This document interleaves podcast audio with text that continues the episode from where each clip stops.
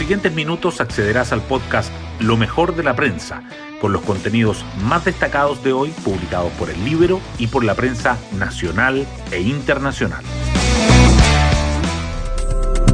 Buenos días, soy Magdalena Olea y hoy miércoles 21 de julio les contamos que las cifras de contagios de COVID-19 en Chile siguen bajando y alcanzan mínimos de 8 meses. Pero las consecuencias de la pandemia se mantienen presentes y el Banco Central advierte sobre las secuelas permanentes en el empleo femenino. Por su parte, los ganadores de las primarias presidenciales Sebastián Sichel y Gabriel Boric y sus respectivas coaliciones empiezan a definir la estrategia para la elección de noviembre. Mientras tanto, el Congreso vuelve al foco de la agenda informativa con la interpelación realizada ayer al ministro de Salud y con la acusación constitucional presentada contra el ministro de Educación. Las portadas del día. Los diarios abordan diferentes temas en sus titulares. El Mercurio destaca que el Banco Central alerta sobre las secuelas permanentes en el empleo femenino que podría provocar la pandemia. La tercera resalta que los nuevos contagios de COVID-19 bajan a 902, la menor cifra en ocho meses y medio. El diario financiero informa que el gobierno inició las gestiones formales con la oposición para acordar una ley corta en materia de pensiones. La carrera electoral también sobresale. El Mercurio remarca que Sichel concreta su primera reunión con Chile Vamos y toma distancia de republicanos. Y Boric reafirma su opción de izquierda. No estamos corriéndonos hacia el centro, dice.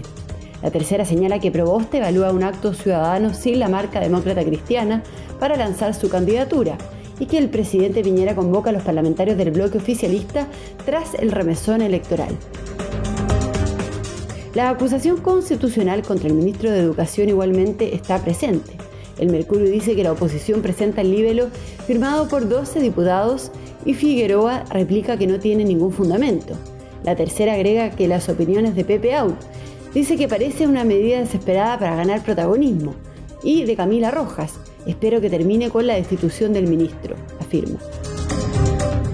Además, el Mercurio destaca que las bencinas alcanzan un precio récord y el litro de 97 octanos supera los 1.000 en las comunas de la capital. Y la tercera que Hacienda prepara cambios a subsidios al empleo y potenciará el aporte directo a los trabajadores. Además, resaltan que Jeff Bezos llega al espacio y despega el turismo por el cosmos. Temas del Libero. La periodista del Libero, Florencia Donoso, nos cuenta quién es el juez aliado de la lista del pueblo en el Poder Judicial. Daniel Urrutia, magistrado del séptimo juzgado de garantía de Santiago, llama que la Convención Constitucional refunde Chile. Considera imprescindible que en la entidad se cree una Comisión de Derechos Humanos verdad, justicia, reparación y garantías de no repetición, y en sus redes sociales cita constantemente a constituyentes de la lista del pueblo y a Prueba Dignidad. Y fue este juez que la semana pasada acogió el amparo para liberar a los convencionales Manuel Boldarsky y Alejandra Pérez, detenidos tras participar en manifestaciones a favor de los detenidos tras el 18 de octubre.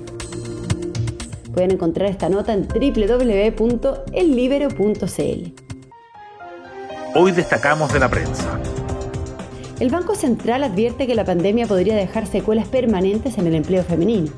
En una presentación ante la Comisión de Hacienda del Senado, el presidente del ente emisor Mario Marcel dijo que existe un rezago importante en el reintegro de las mujeres al mercado laboral y explicó que la necesidad de dedicarle mayor tiempo al cuidado del grupo familiar es una de las principales razones que ha impactado la participación femenina advirtió que la situación tiene un impacto en la pobreza, en la productividad, en la empleabilidad y en la remuneración de las mujeres y en la economía en su conjunto. El MinSal reporta 902 nuevos contagios de COVID-19, la cifra más baja en ocho meses y medio. El número de los casos activos también presentó un descenso significativo, registrando 10.400, una cifra que no se había dado desde el 11 de diciembre de 2020. Además, todas las regiones del país disminuyeron los nuevos contagios en los últimos 7 y 14 días. Por otra parte, el Instituto de Salud Pública evalúa hoy la aprobación del uso de emergencia de la vacuna rusa Sputnik, lo que permitiría el arribo de casi 4 millones de dosis. Los expertos destacan la efectividad de la fórmula. Sichel se reúne con Chile Vamos para definir los roles de cara a la elección presidencial. El exministro concretó su primer encuentro con los partidos oficialistas luego de su victoria en las primarias del domingo. En la reunión, en la cual participaron las directivas de la UDI, Renovación Nacional Evópoli y el PRI, se comenzó a definir la estrategia de campaña y el rol de las colectividades. También se abordó la composición de la lista parlamentaria donde Sichel aboga por incluir a figuras independientes y rechaza sumar al partido de José Antonio Cast. Boric aclara que no estamos corriéndonos hacia el centro. El diputado y candidato presidencial de Apruebo Dignidad aseguró que tenemos nuestros domicilios políticos muy claros. Esta es una candidatura de izquierda que entiende que para gobernar Chile se requieren amplias mayorías. En las reuniones sostenidas en el Frente Amplio y en Chile Digno, el Partido Comunista y otros, para analizar los resultados de las primarias, también se abordó cómo enfrentar una posible competencia de la lista del pueblo. Otras noticias. Los diputados de oposición presentaron una acusación constitucional contra Raúl Figueroa.